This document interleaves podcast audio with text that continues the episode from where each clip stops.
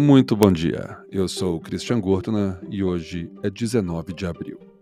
O ano 1506 acontece o massacre de Lisboa. Esse massacre resultou na morte de aproximadamente 4 mil judeus que foram assassinados pela população enfurecida, que colocou a culpa nos judeus pela seca que resultou em fome e também na peste que assolava o país. Então a consequência foi esse massacre em Lisboa.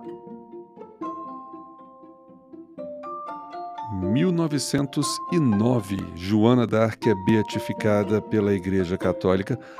Um detalhe é a mesma igreja que a queimou viva em 1431. Esse é o Pretérito, um seu jornal de notícias do passado, e essas foram as notícias de hoje. Até amanhã.